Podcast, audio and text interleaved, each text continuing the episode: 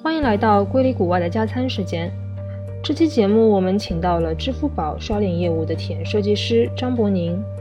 在国外，因为隐私的问题，人脸识别的应用一直是一个被避讳的话题，但是在中国却蓬勃发展。今天我们会来聊一聊刷脸支付相关的话题。欢迎伯宁来做客。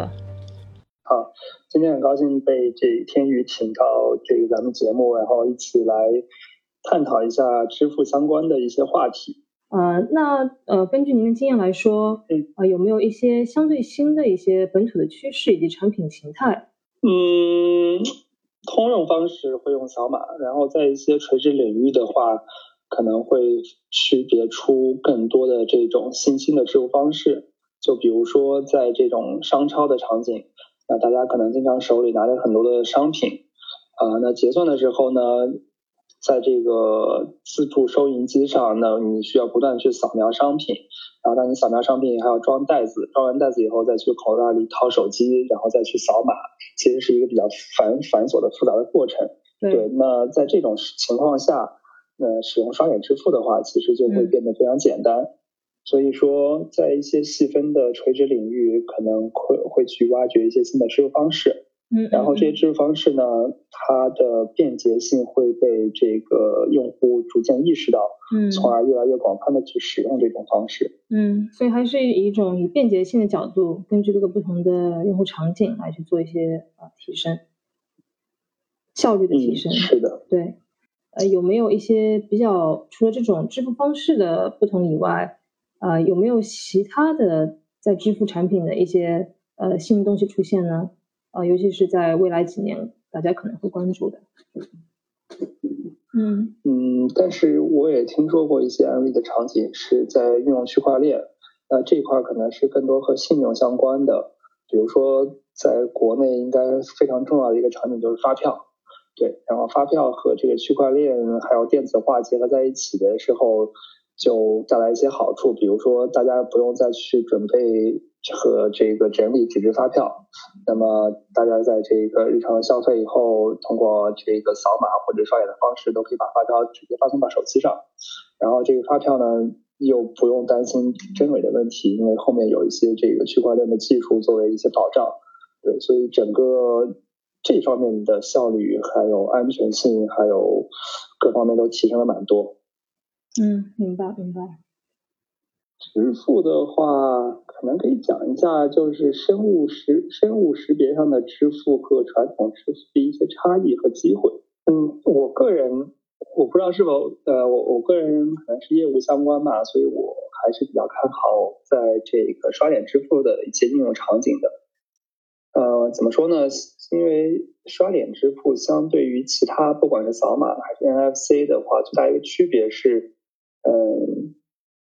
它有几个点，它有一个好处是，它可以找回一些曾经大家社会靠人与人之间靠脸打、靠人靠脸相识的这种这种感觉。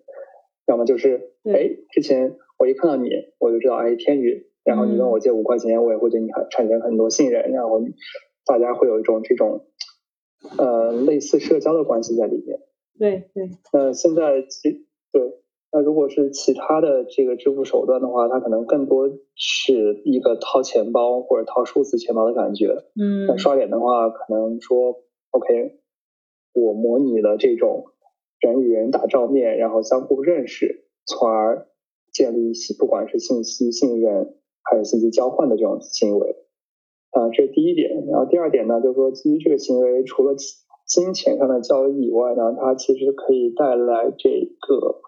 呃，一些比如说服务上面的东西，就比如说我如果之前扫码的话，我可能是只能付款。那我在优衣库买衣服的时候，我可能还有会员，还有优惠券，还有积分。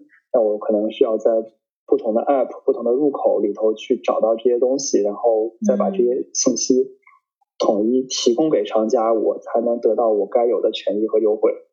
嗯，对。那么刷脸的话。其实是可以把这些繁琐的收集和成分的操作简化为这一个只需要对身份的核验以后，相应的东西都能带出来。嗯，我觉得这个也是刷脸非常便捷的一个事情。呃，最后一个最大的不同呢，是不管是扫码还是 NFC 还是其他东西，它都是它能呈现的，除了我本身的身份数据以外，还能呃展现一些我过往的使用这些产品的一些数字的踪迹，从而产生一些推荐的行为。对，嗯，但是刷脸不，刷脸它其实是可以提供一个我当下的一个生物数据的一个属性，就比如说。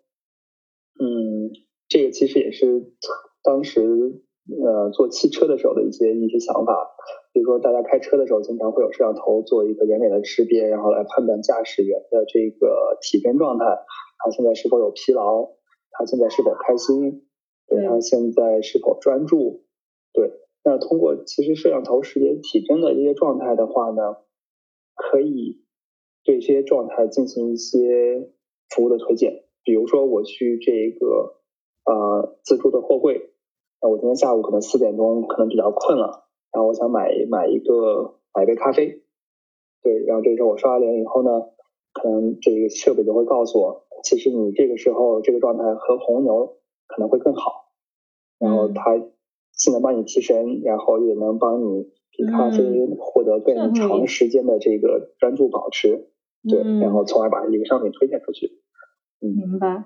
其实这种场景，我觉得是以后做得好的话，刷脸很大的一个机会。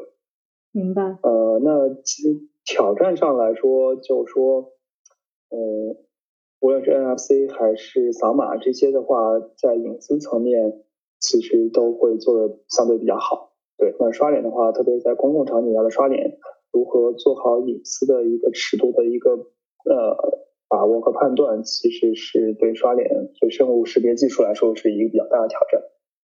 嗯，明白明白。那关于指纹呢？指纹指纹方面有什么呃不一样的见解呢？指纹方面，指纹方面的话，其实这个是取决于一个比对的库。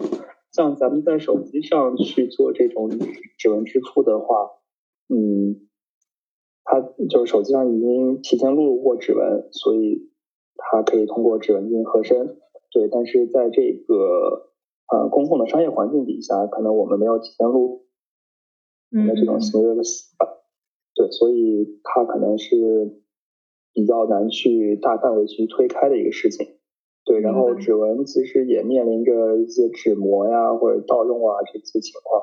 对，但我觉得核心还是提前录入的这个信息吧。